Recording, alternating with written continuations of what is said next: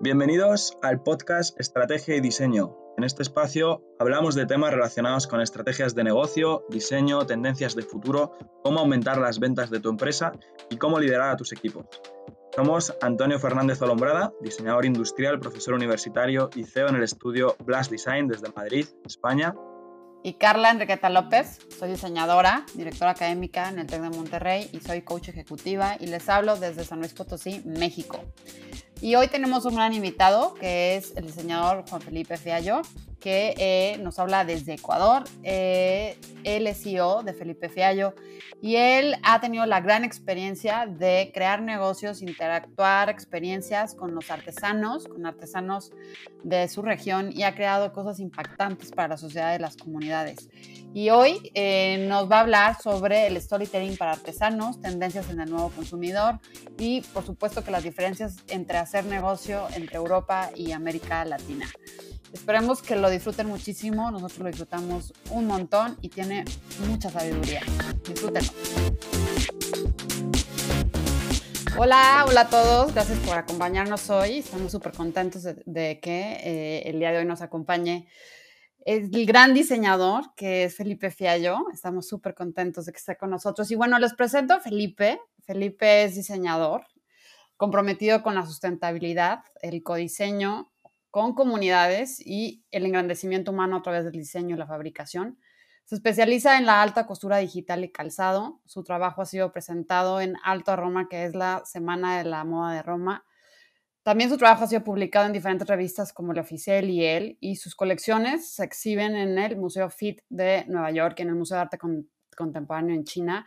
Ha sido nombrado embajador de nuestras comunidades rurales por la Fundación EIFER Ecuador es miembro de la red Fab Lab y Ecodiseño Latinoamérica. Ha creado una metodología que se llama Heart Made, increíble. Es director creativo del despacho Reino Estudios y ahora mismo está creando una nueva generación de materiales sustentables y redefiniendo el concepto de lujo. Muchísimas gracias, Felipe, por estar hoy con nosotros aquí acompañándonos. Carla, un placer, Antonio, estar acá. Muchas gracias, Juan Felipe, por aceptar nuestra invitación y estar por aquí en, en este nuevo podcast. Ah, así que nada, te damos la bienvenida. Buenos días por allí, buenas tardes desde España. Y hoy, bueno, queríamos también aprovechar un poco para que te presentases un poco eh, lo que es tu perfil, quién eres, a qué te dedicas, en qué estás trabajando ahora mismo. Así la audiencia también puede ponerse un poco en situación. Claro que sí. Muchísimas gracias por la invitación, Carla y Antonio. Un placer compartir parte de las experiencias de historia a través de este podcast. Y mm, bueno, yo soy Juan Felipe Enríquez Fiallo, es mi nombre completo. Comercialmente mi marca es Felipe Fiallo y mm, soy diseñador de accesorios de lujo. Eh, mi background es como diseñador industrial y vengo trabajando alrededor de 20 años con comunidades eh, artesanales y con industrias a nivel de Latinoamérica, eh, redefiniendo la, la, identidad latinoamericana a través de la planificación, el diseño. como diseñador industrial he tenido la oportunidad de diseñar proyectos emblemáticos para el Ecuador, como es el tren crucero de lujo, eh, un tren que conecta las montañas con el océano y que a través de cuatro vagones cuento un poco de la historia de lo que, de lo que es el Ecuador a través de, su historia y a través de su estética. Es, un, es el primer tren en el mundo en que puedes vivir el fenómeno del equinoccio con el ánimo de compartir un poco la visión y de la cosmovisión andina. Y, creo que es uno de los elementos o de los proyectos íconos que definen en gran medida mi, mi personalidad y mi identidad como diseñador porque me gusta fusionar la tecnología con la identidad y con el diseño. Y este tren es una muestra de, eh, alrededor de 30 artesanos eh, con quienes desarrollamos productos de alto diseño y se lo, se lo trabajó con Febe desde España. Eh, además de esto, de, después de la, después de, digamos, de, de una trayectoria de 10 años como diseñador y montar mi despacho en Ecuador, definí o decidí dar un paso más y avanzar hacia conocer las, las, las industrias de la moda y del sector del diseño en general a nivel de Europa. Y viajé a Marangoni, estudié una especialidad en accesorios de lujo y gerencia y también tuve la oportunidad de ser selecto por Fabricademy para desarrollar una beca de estudios con Adidas. Y en este proyecto es que estoy desarrollando ahora una nueva generación de materiales y una colección en la que redefino el concepto de lujo y, entender un poco cómo, hacia dónde va la cultura, los materiales, los procesos productivos y entender estas nuevas estéticas y también las nuevas necesidades de los, de los consumidores y del planeta en general. definiendo no solamente la sustentabilidad, sino también creyendo en, una, en un diseño y en una moda regenerativa. Así que un placer compartir esta, esta mañana con ustedes. Genial, Juan Felipe. Muy completo, la verdad. Y bueno, yo la verdad que hoy quería tocar un punto que, creo que has comentado brevemente, y es que eh, sabemos que has estado también por Europa, estuviste en, Milán, en Marangoni, eh, estudiando y también estuviste trabajando. Y te queríamos preguntar, Carla y yo, ¿por qué esa decisión de ir a Europa? O, por qué, qué, te dio el salto a decir, bueno, pues quiero irme hasta Europa o quiero descubrir lo que sucede allí? Bueno, creo que la, la motivación personal y mi, propia búsqueda como, como, diseñador de encontrar, primero, eh, por un lado, la, las raíces, digamos, personales. Yo soy de Ecuador, tengo una familia, un apellido paterno es español, el apellido materno es italiano. Eh, creo que soy una fusión y una mezcla de, culturas y un poco en esa inquietud viajé a los 17 años a Alemania eh, para conocer parte de la cultura europea en ese proceso me encontré con, con el diseño industrial y con, esa, con ese fascinante mundo. Y luego mi visión y mi convicción fue regresar a mi país para poder aportar, eh, para poder desarrollar el, el, país a través del diseño. Y creo que el diseño tiene esa capacidad de construir y de transformar naciones y también de destruirlas, en la capacidad de proyectar, en la capacidad de mejorar el ornato de una ciudad, en la capacidad de desarrollar una prenda o un producto. Y en esa búsqueda de, de, mejorar o de crecer después de 10 años de experiencia en, el estudio y con todas las limitantes que tiene Latinoamérica a nivel de mercado y también las oportunidades que tenemos a nivel de inspiración y de desarrollo de producto, eh, he buscado encontrar esa, esa sinergia eh, a nivel global y entender un poco cómo estos mensajes y estos lenguajes que tenemos en Latinoamérica, estos productos, las estéticas que creamos, se las puede llevar al mundo. En, ese deseo de encontrar y de entender cómo funciona el mercado europeo y cómo funcionan también otras tecnologías y otros procesos, eh, viajé a Europa para tecnificarme en el desarrollo de accesorios de lujo, porque dentro del trabajo artesanal hay una gran inversión de horas y de talento que no solamente se lo valora a nivel comercial en un mercado tradicional, sino que definitivamente requiere de un mercado de alto valor eh, cultural sobre todo y que puedan valorar lo que, está, lo que es hecho a mano o bien hecho a mano. Y en ese sentido era importante conocer de mi parte las culturas eh, o los mercados de, lujo y viajé a, Italia. Eh, buscaba en ese entonces cuál, cuál, era la escuela adecuada en la, que, en la que pudiera estudiar. Siempre tuve una parte de emprendedor muy fuerte y Marangoni me ofrecía esta carrera de, de, diseño de accesorios de lujo y gerencia, en la cual encontraba la pasión, por un lado, en la parte creativa y de desarrollo de producto, y por otro lado, en la parte eh, con el Made in Italy, ¿no? muy conectado con la parte artesanal y la parte de gerencia.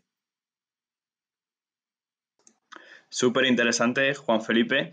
Y te lo preguntaba también porque yo en mi caso, yo, yo también he podido vivir en Milán varios años eh, y bueno, ahora estoy otra vez en Madrid y también he podido ver mucho toda la parte de Latinoamérica, ¿no? De hecho, Carla, que nos, que nos escucha hoy desde México, pues yo he tenido también la suerte de poder estar por allí y creo que va a ser muy interesante también para los oyentes si nos puedes contar un poco tu experiencia a nivel de qué cosas o cuáles son los puntos fuertes o los puntos malos tanto de Europa como de, América Latina, ¿no? O sea, ¿qué, has podido ver tú, tanto para bien como para mal, porque no toda Europa es bueno ni todo Latinoamérica es malo, ¿no? Eh, ¿qué, has podido ver tú comparando ambos continentes? Qué interesante, súper interesante pregunta y creo que es un, un, viaje, ¿no? Puedo contar parte de mi, de mi viaje en este proceso de aprendizaje, creo que permanentemente en mí está esta inquietud de aprender, de crecer, de conocer culturas y, el diseño no es más que una manifestación de todo lo que una persona va viviendo, más allá de, mencionar como diseñador industrial, diseñador de moda, diseñador de accesorios, creo que como seres humanos tenemos esa capacidad y esa permeabilidad de, digerir o de aprender de cada una de las culturas que conocemos. Y en esa búsqueda, eh, cuando viajé, cuando viajé a, mm, a, México, por ejemplo, dentro de los países de Latinoamérica que tengo la oportunidad de visitar y que he tenido la oportunidad de compartir conocimiento con estudiantes, con empresas, con artesanos, eh, creo que México es una muestra muy rica de lo que es Latinoamérica en términos culturales, en términos sociales, en términos del folclore, eh, gastronómicos, y, y es, es, un, es un punto entre medio de Latinoamérica o de Sudamérica, mejor dicho, y, Norteamérica. Y así como hay este punto de quiebre entre que, México muestra una, una parte, si que tú vas hacia el norte de México, ves la influencia que tiene México con la cultura eh, norteamericana. Y si vas un poco más hacia los pueblos del sur, descubres la magia propia de, de, México. Así también creo que es ese contraste, ese contraste perdón, entre Europa y Latinoamérica, donde encontramos el antiguo continente y el nuevo continente. Un antiguo continente en el que vino viviendo y desarrollando muchas, muchos elementos eh, a nivel técnico, a nivel cultural, a nivel histórico, enriquecedores al máximo, con una cultura de base muy sólida. Eh, y que en cierta medida ha, presentado, digamos, también para nosotros, por la influencia que tiene eh, Ecuador de, la, de, la, cultura española y de la cultura alemana, que también se, que hubo bastante influencia en la parte sur del país, creo que esa mezcla cultural es muy rica y es ahí donde podemos ver el contraste de, una, de un continente en el que aún hay un conocimiento muy sagrado, digamos, del, de la tierra, del universo, donde hay mucho respeto hacia la, madre tierra, donde hay una cosmovisión que te conecta no solamente en la dimensión horizontal, sino también en la dimensión vertical, en contraste con, un continente tan desarrollado donde encuentras una arquitectura magnífica, donde encuentras ciencia, donde encuentras tecnología, pero que quizás se ha perdido esa magia de, hablar el lenguaje de la tierra. Entonces, en esa fusión entre, entre la, la parte cultural, arquitectónica, de creencias, de religiones, de, discursos, de manifiesto, ahora un, movimiento social tan grande, creo que la riqueza más buena en, este, o, más potente que podemos hablar en este contraste, eh, creo que es la cultura y el tejido social, cómo, cómo se forma el tejido social. Quizás en Latinoamérica vamos a encontrar una cultura que es mucho más apegada a la familia, una cultura que está mucho más apegada a las, a las relaciones familiares, a las relaciones de, de amistad, mientras que en Europa se encuentra ya una cultura bastante más pragmática, eh, que no necesariamente distante de la familia, pero sí que tiene una forma de relacionarse diversa a la que tenemos en, Latinoamérica.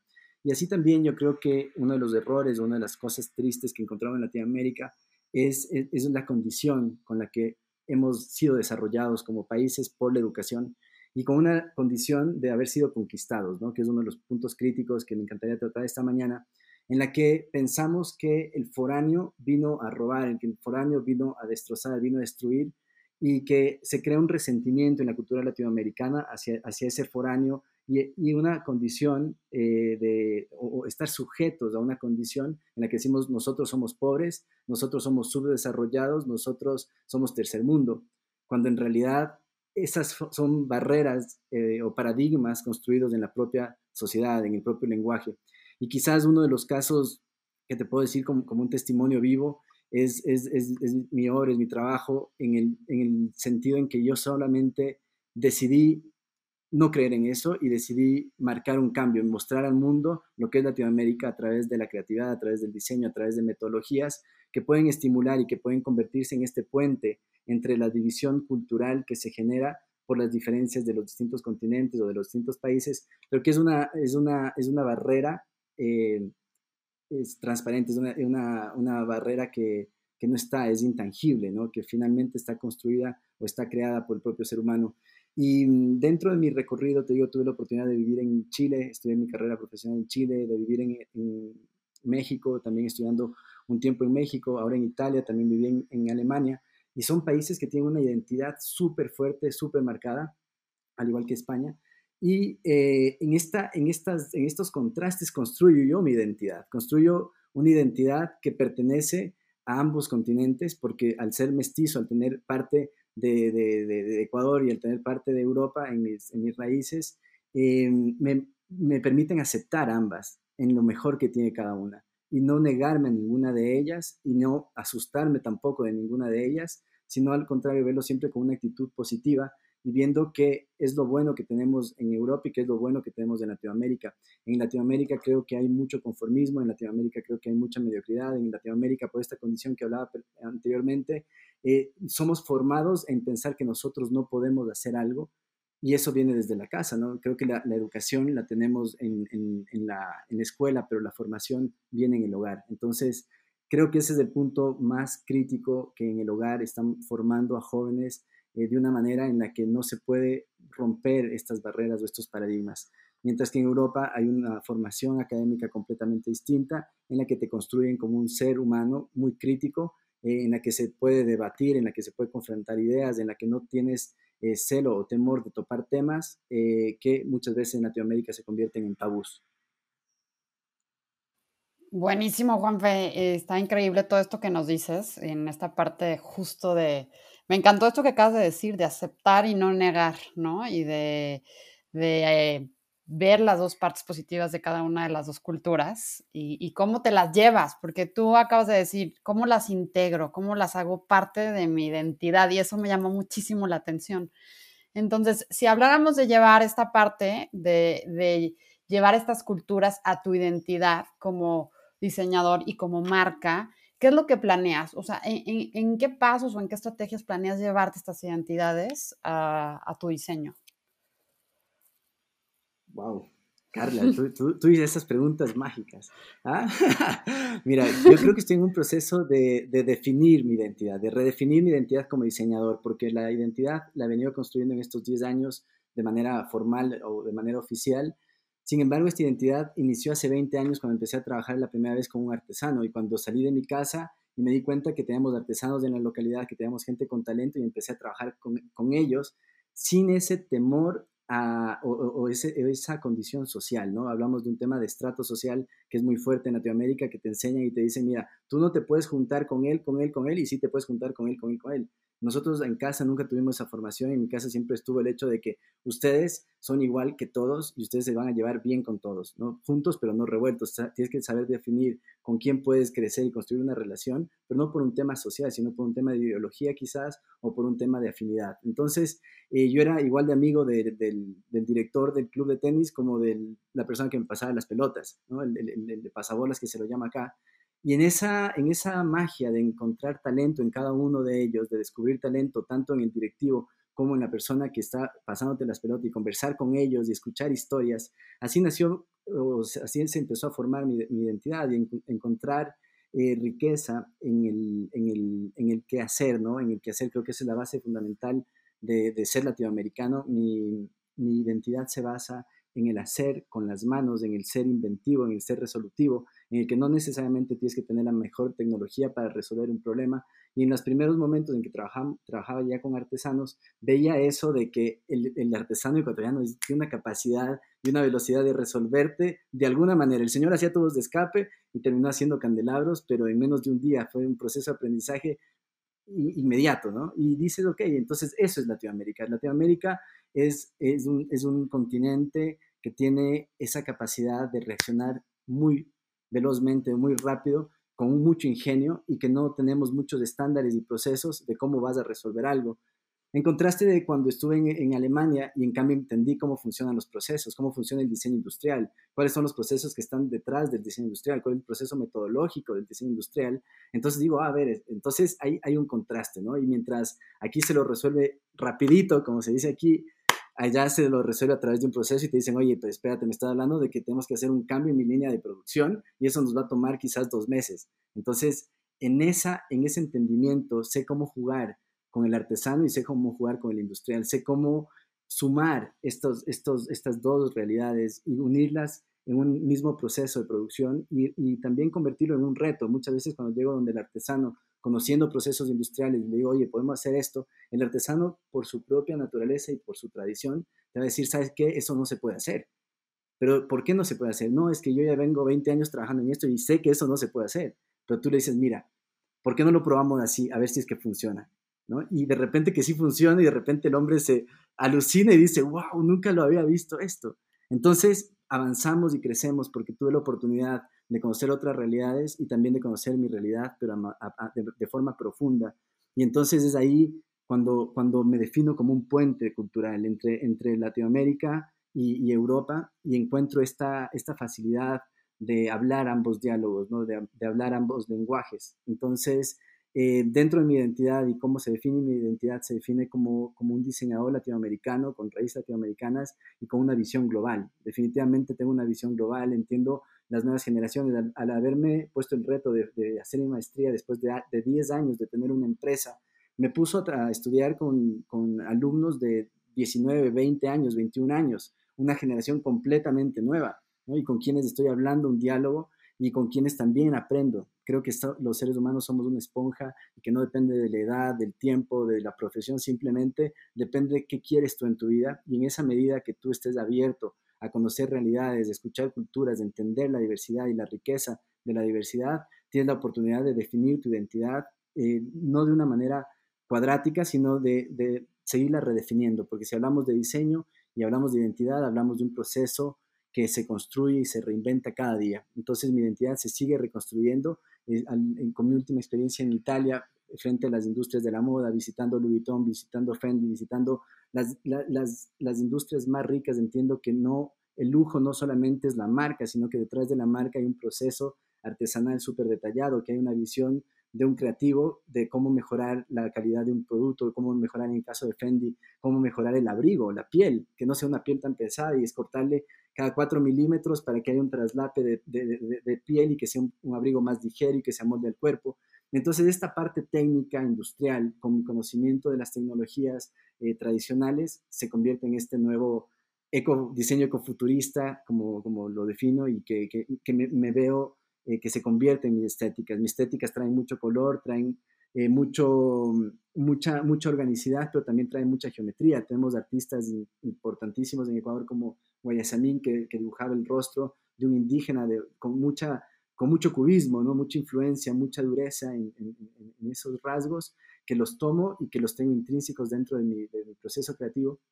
Pero también tengo por otro lado un lado muy orgánico al estar rodeado de naturaleza, al ver flores, al ver plantas, al ver frutos todos los días, ¿no? al venir de uno de los países más mega diversos del planeta, me ha nutrido en una estética bastante orgánica y natural. Entonces, por un lado, la parte biológica, natural, orgánica, eh, por otro lado, la parte técnica, tecnológica en, el lado eh, europeo y en otra parte básica, el, tejido social y la parte cultural, que es, es donde, donde yacen mis raíces y donde nace mi, identidad como diseñador. Buenísimo, Juan Felipe. Muchas gracias también por todas las reflexiones. Creo que es eh, súper interesante también para mí que te escucho eh, desde Europa y me parece muy interesante el punto que has tocado de esas, a lo mejor, barreras un poco más mentales que pueden existir en personas en Latinoamérica, como de sentirse algo inferiores a, a la gente de Europa en este caso. Eh, y, cómo también romper esas barreras, ¿no? Y salir un poco de esa zona de confort, que creo que es uno de los puntos más importantes como diseñadores. Al final tenemos que, como bien has dicho, conocer esas culturas para poder diseñar para ellos. Y esas barreras también las encontramos los que, los que somos europeos, ¿no? Porque al final cuando naces en Europa, eh, todo el mundo te dice que, que, vas a llegar a esa famosa clase media que tenemos en Europa, entonces vas a hacer tus estudios en el colegio, tus estudios en la universidad, vas a cobrar entre 1.000 y 1.500 euros al mes y te vas a quedar con ese sueldo durante 40 años hasta que te jubiles y luego ya pues te retiras, ¿no? Y, no, hay, no hay opción a, tener algo mejor, no hay opción a salir como de esa rueda de hámster que llamamos aquí en Europa. Entonces también tenemos como esas barreras mentales de es imposible salir de ese punto medio en el que estamos, ni siquiera para mejor, incluso para peor, no, no te deja, ¿no? El sistema te obliga un poco a entrar en esa rueda donde al final vives para trabajar y trabajas para vivir, ¿no? Eh, que eso también sucede mucho en, América Latina, pero que también por mi experiencia en América Latina, eh, debido a esa flexibilidad, incluso a nivel de normativas y a nivel de gobierno, es mucho más fácil salir de esa rueda y, jugártela, ¿no? Intentar hacer algo. Porque, por ejemplo, yo sé que tú tienes eh, tu estudio en Ecuador y has estado durante muchos años dirigiendo también tu estudio allí, haciendo proyectos con gente increíble, pero aquí, por ejemplo, en Europa, lo más complicado de montarte un estudio es todo el tema legal, cómo contratas a alguien, cómo haces los contratos, los impuestos, etcétera. Porque aquí no puedes llamar a alguien y decir, oye, pues por 5.000 pesos me lo haces para mañana. No, eso ya no existe. No puedes eh, salir a la calle, no tienes artesanos, no tienes fabricantes a la mano. Entonces, todo eso también son barreras mentales que existen en Europa y que muchas veces no, no se habla, ¿no? Y, yo te quería hacer una pregunta también relacionada con todo lo que has dicho, porque me parece muy curioso eso que has comentado de redefinir un poco tu identidad gracias a esa super diversidad que has podido vivir en diferentes países y conociendo a gente de todo el mundo. Creo además que este podcast es un gran ejemplo de ello, porque ahora mismo estamos teniendo un podcast entre tres países distintos. Y como en este podcast también queremos tocar mucho toda la parte de estrategia y, de negocios, quería preguntarte cómo esa eh, diversidad eh, a nivel de cultura puede ayudar a, alguien que tenga un negocio, ¿no? Cómo esa visión global puede ayudar a cualquier dueño de negocio a mejorar. Claro. Gracias igual a, Antonio por, esta, por complementar la reflexión anterior y, qué bonito que lo topas porque creo que también en, Europa, y, es, antes de pasar al siguiente tema, creo que en Europa es importantísimo, es, de cierta manera invitarlos a, a, ver otras realidades, ¿no? Y a, y a, medir las realidades de otros países, no desde lo que te cuentan, sino desde lo que tú puedes vivir, desde lo que tú puedes entender. Muchas personas eh, estando en Europa es como y me recuerdo cuando viajé a Alemania, era como que, ¿dónde, dónde queda Ecuador? Espérate, está, están en África. Y es como que, no, espérate, es, Sudamérica. Entonces es un poquito entender, si bien es un continente supremamente rico, es importante también ubicarse globalmente y culturalmente y entender cuáles son las realidades. Cuando se les habla de Ecuador, le digo, en España me ha pasado mucho, soy ecuatoriano y me dicen, no, pues espérate, tú no eres ecuatoriano. Y yo digo, claro que soy ecuatoriano. No, es que tú no, no pareces ecuatoriano. Entonces, Ecuador no solamente es, tenemos un 40% de población indígena, tenemos un 7% de población afro, tenemos un 4 o 5% de población blanca y tenemos el resto de población mestiza. Entonces, Ecuador, al ser uno de los países más mega diversos del planeta, no solamente tenemos indígenas, no solamente tenemos tribus, también tenemos afro, también tenemos blanco y tenemos mestizos. Entonces, al, al vivir en un país de 18 pueblos, ¿no? nosotros tenemos 18 pueblos y 14 nacionalidades.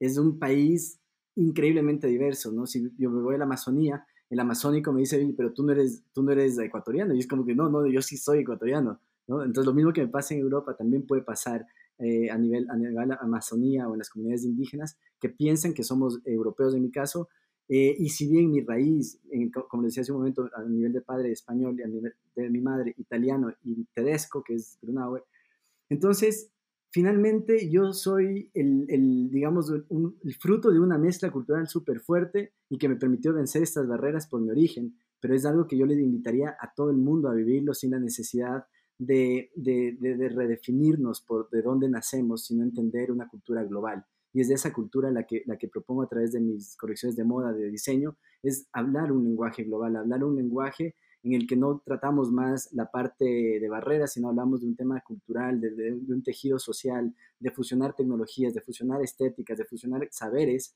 que finalmente se, reproducen o se reflejan en un, ya, ya sea en un producto o, en, un proyecto, hablándolo así. Eh, y entonces ahí, pasando, pasando a la siguiente pregunta, eh, digamos, esta sería la, la base de cierta manera, de cómo se generó la originalidad en, mi empresa. A nivel, a nivel de diseño, Reino Estudios nace como, con el objetivo de expandir el reino aquí en la Tierra, de expandir una comunidad y no un producto, de, expandir una cultura, una visión y no un objeto. Entonces el reino es un, es un, reino en el que conviven animales, en el que conviven personas, en el que conviven eh, indígenas y conviven europeos y conviven asiáticos y conviven personas de la Oceanía y tenemos un reino en común porque donde nos encontramos es que todos tenemos la necesidad de avanzar, de crecer juntos, pero también tenemos la capacidad de amar, de conectarnos, de conversar, de contar historias. Y en, ese, en esa base de, la cultura, que es lo más rico, para mí mi trabajo no es trabajo, sino es, es un placer vivir, es un placer disfrutar de, si es que tengo que viajar a una comunidad indígena, es un placer, si es que tengo que viajar a Europa, es un placer. Y en esas mezclas de, de, encontrar talentos, de encontrar culturas, también encuentro equipos multidisciplinarios que me han permitido convertir una visión en algo real. Entonces, como diseñador, mi, visión es una visión país y ahora es una visión global de entender cómo mejoramos el planeta. Y frente a una visión, una empresa crece no por el producto, sino crece por la visión.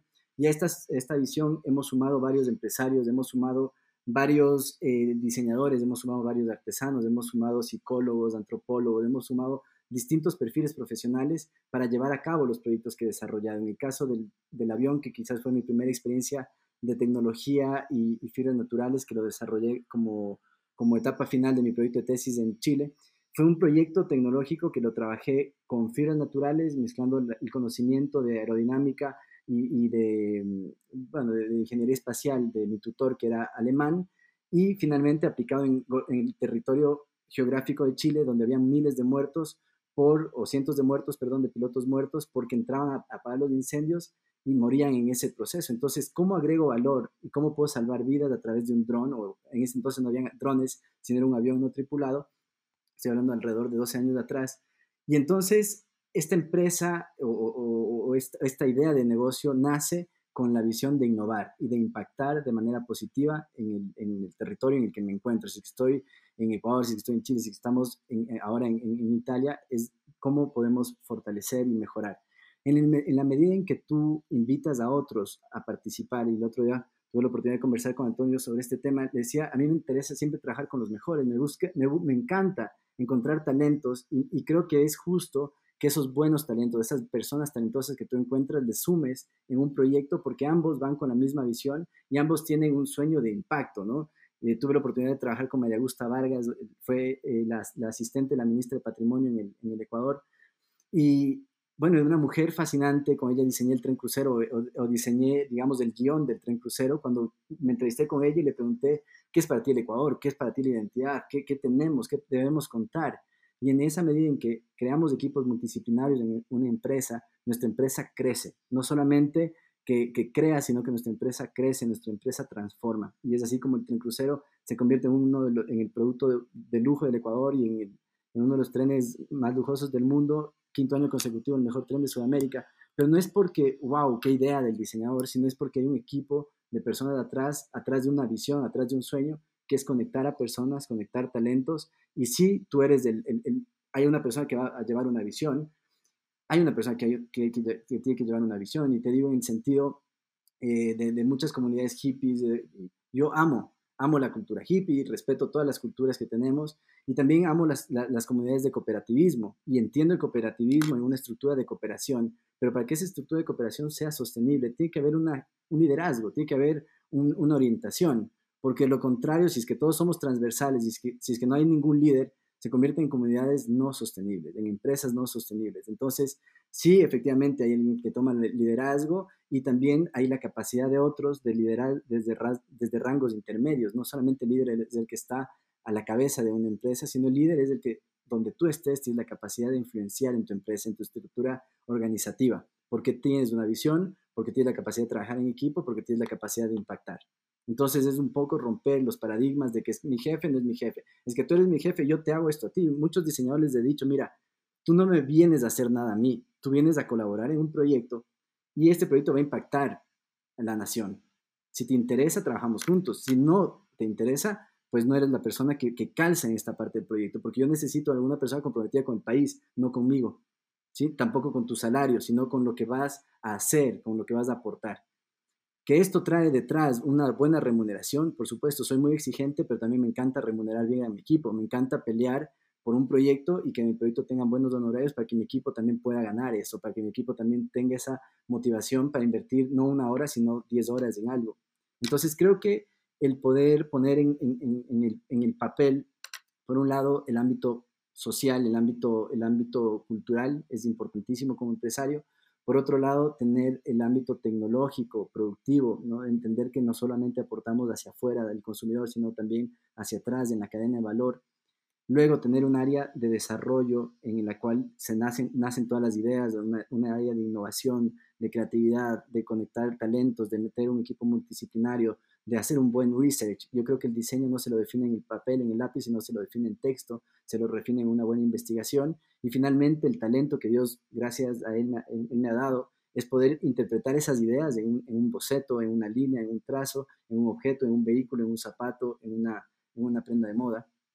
Pero es una suma de estos elementos y luego hacia adelante, hacia, hacia el productor, llevarle un producto que tenga valor, un producto que efectivamente mejore su calidad de vida, un producto que mejore su experiencia, que le haga más fácil, que le haga más alegre, que lo haga más tranquilo, que, lo, que mejore el, el, ecosistema en el que tú te encuentras y que tenga esa capacidad de, de influenciar de manera positiva.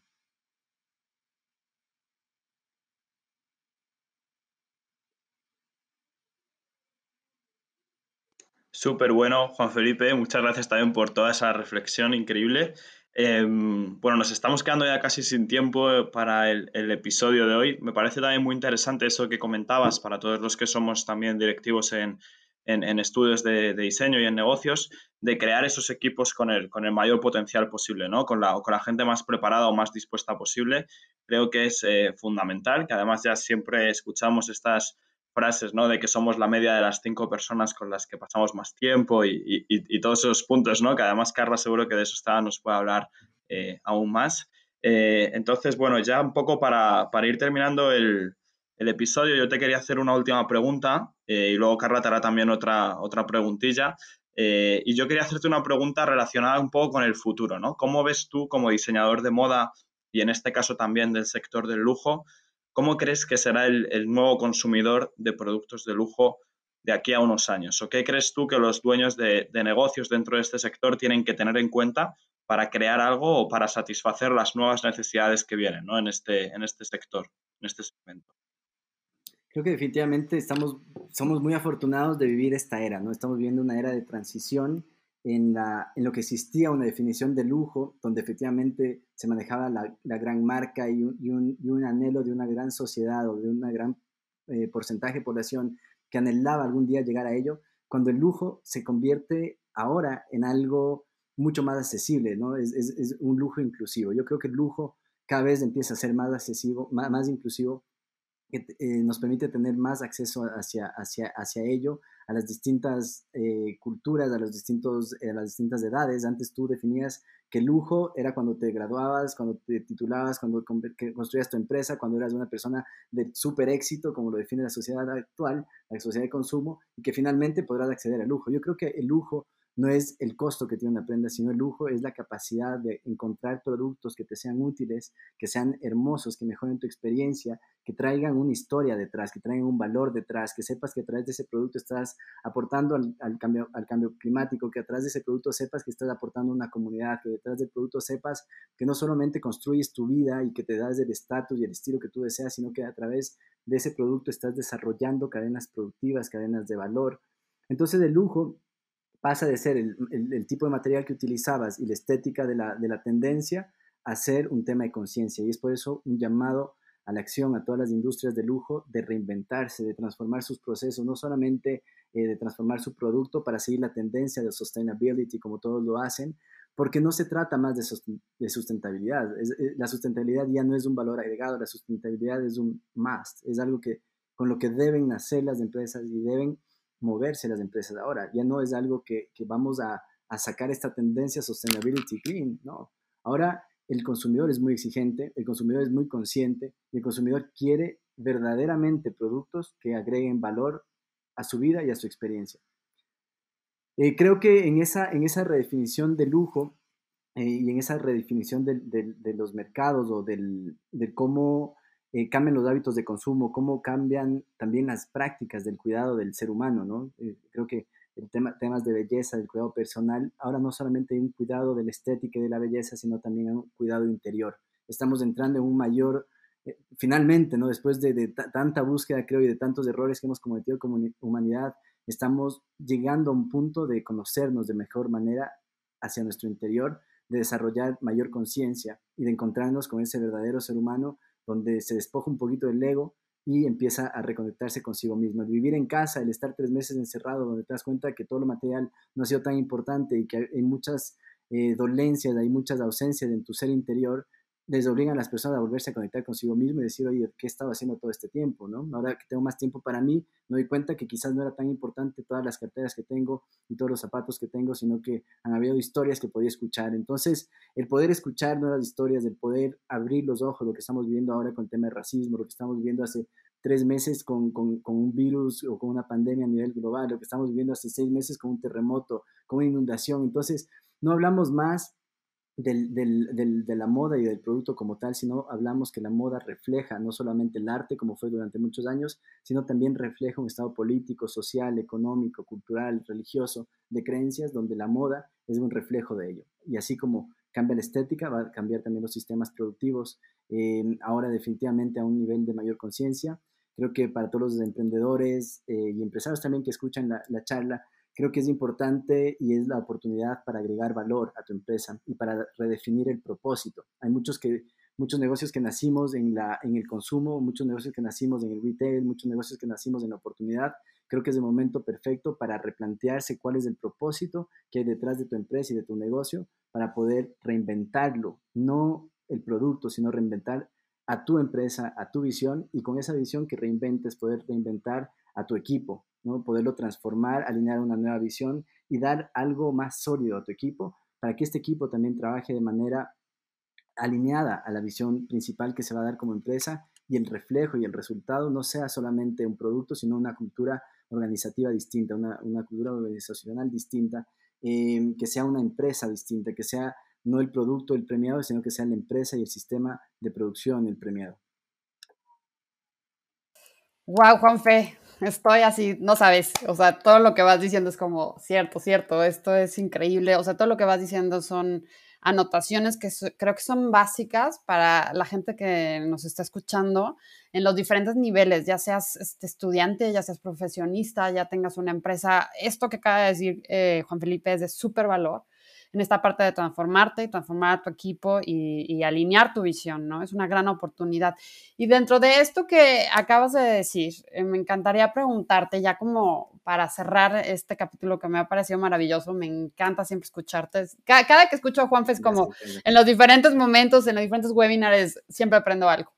Entonces, eh, me encantaría eh, preguntarte en, en, este sentido de la reconstrucción, de, las empresas, en ese, en ese sentido de la revitalización, de la reinvención de tu sistema, no, no de tu producto, sino de tu sistema como empresa y demás. ¿Qué te ha llevado a ti a romper tus límites? O sea, ¿qué, qué, qué es lo que te motiva a romper tus límites y qué es lo que te motiva a llevar a tu equipo a romper los límites y cómo es que lo logran? ¿O qué, ¿Cuál es su mindset? ¿Qué, qué, qué es lo que piensan? ¿Qué es lo que tienen ahí? Eh, ¿Cómo es que hacen estos cambios? ¿Cómo es que te atreviste a, hacer una maestría después de 10 años y entonces rompes estos límites y te llevaron a otro espacio y a otro momento que te ha dado muchísimo crecimiento? Pero ¿qué es lo que te motiva para romper tus límites o metas? Creo que el propósito, el propósito es lo que me levanta cada día eh, hacer algo nuevo o a permanecer en, lo que estoy trabajando y hacerlo realidad. Em, el propósito para mí es fundamental y mi propósito es transformar el, planeta, transformar de manera positiva el planeta en, las, en los dones y en los talentos con los que he sido facultado y poder generar empleo, poder generar estéticas que estimulen, que, que, que transformen, poder mejorar ciudades, poder mejorar sistemas productivos, poder mejorar sistemas de consumo y entender que como humanidad podemos mejorar, podemos transformar y que somos pequeños actores de cambio, que estamos eh, ubicados en distintas partes del planeta y que como ciudadanos del mundo tenemos ese rol y esa responsabilidad. Entonces, por un lado es la pasión y la, la determinación hacia ello, pero por otro lado también es la responsabilidad que tengo como ser humano de mi planeta de mi región y de, y de mi país. Es de eso principalmente lo que me permite ponerme siempre nuevos retos y llevar un mensaje fresco al mundo y mostrarles que sí es posible en la medida en que nos organicemos y trabajemos de manera disciplinada, que trabajemos con visión, pero que también trabajemos con, con pasión, que trabajemos con ambición, pero que sea una ambición humana y una ambición positiva, no una ambición de generar miles de dólares y, sentarte en la banca de, de riqueza, sino al contrario, de distribuir esa riqueza y de poder crear y, motivar eh, a una comunidad hacia, hacia un cambio positivo y a crecer todos juntos, ¿no? Creo que lo más importante de todo es pasarla bien, es somos temporales y la vida es tan corta que afanarse en temas empresariales y de dinero eh, no, no, es suficiente para vivir feliz. Es, es, importante, creo, dar un paso más, entender tu talento, encontrarte contigo mismo y seguir ese talento, seguir esa voz interior que tienes para que puedas impactar en el, en el planeta. Todos tienen un mensaje, todos tienen un discurso. Lo importante es darte un tiempo para ti mismo, encontrarte contigo y luego proyectarte al, al mundo. Genial, Juan Felipe. Muchas gracias. Súper interesante también. Yo también soy partidario de apoyar eh, un poco esa pasión ¿no? o esa visión o ese objetivo a largo plazo cuando, cuando hablamos de cómo buscar o romper nuestros límites y creo que es fundamental. Otras cosas secundarias como, como el dinero o la fama o, otros valores eh, no tan importantes en mi, en mi, humilde opinión creo que, que llegan cuando, cuando los, no los buscas. Eh, entonces, bueno, yo quería darte las gracias también por el tiempo de hoy. Ya nos quedamos un poco sin, sin espacio en el podcast y ya para terminar, eh, y también para todos los oyentes que, tenemos ahora mismo eh, en el podcast, ¿dónde te pueden encontrar, Juan Felipe? ¿Alguna página web, mm, alguna red social? Claro que sí, me pueden encontrar en Instagram como Felipe Fiallo, con doble L, y me pueden encontrar como reino.es a mi empresa, www.reino.es, y en Instagram como Felipe Fiallo. Así que, pues, un placer. Gracias nuevamente por este magnífico espacio. Eh, creo que es importante eh, que, muchas personas eh, puedan alzar su voz y puedan contar al, planeta lo que están haciendo. Y creo que el rol de ustedes es, es ese, podernos conectar y poder, eso, ser, ser la voz de muchos. Así que les deseo lo mejor en este mega proyecto que, que inician y es un honor para mí poder abrir este, este podcast. Les agradezco muchísimo por la invitación. Muchas gracias. Gracias, gracias, gracias. Y, y nada, bueno, ya para cerrar también, eh, comentaros que, que, podéis seguir escuchándonos eh, tanto en nuestro canal de Spotify como en Apple Podcasts y también nos podéis seguir a Instagram donde anunciamos siempre eh, los mayores highlights de cada uno de los episodios, recomendaciones de, de, nuestros, de nuestros speakers, etcétera. Entonces nos podéis encontrar también en Instagram eh, como Estrategia y Diseño Podcast. Eh, así que allí nos vemos. Y no sé si, Juan Felipe, eh, a veces preguntamos también si nos quisieses recomendar alguna película, algún libro o algún algo que te haya podido marcar en tu vida para nuestros oyentes.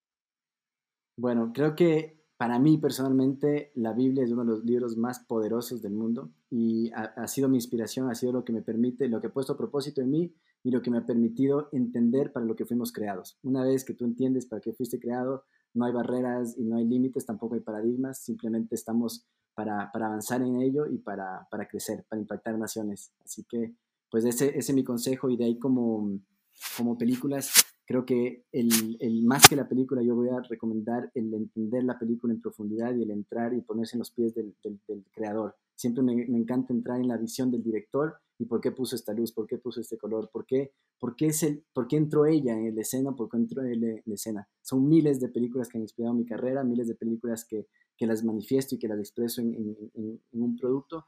Y mm, una quizás de las, de las más impactantes o la primera que empecé a descubrir esto fue la, la Odisea del Espacio. En 2001, la Odisea del Espacio, que fue cuando dije, wow, es otra dimensión.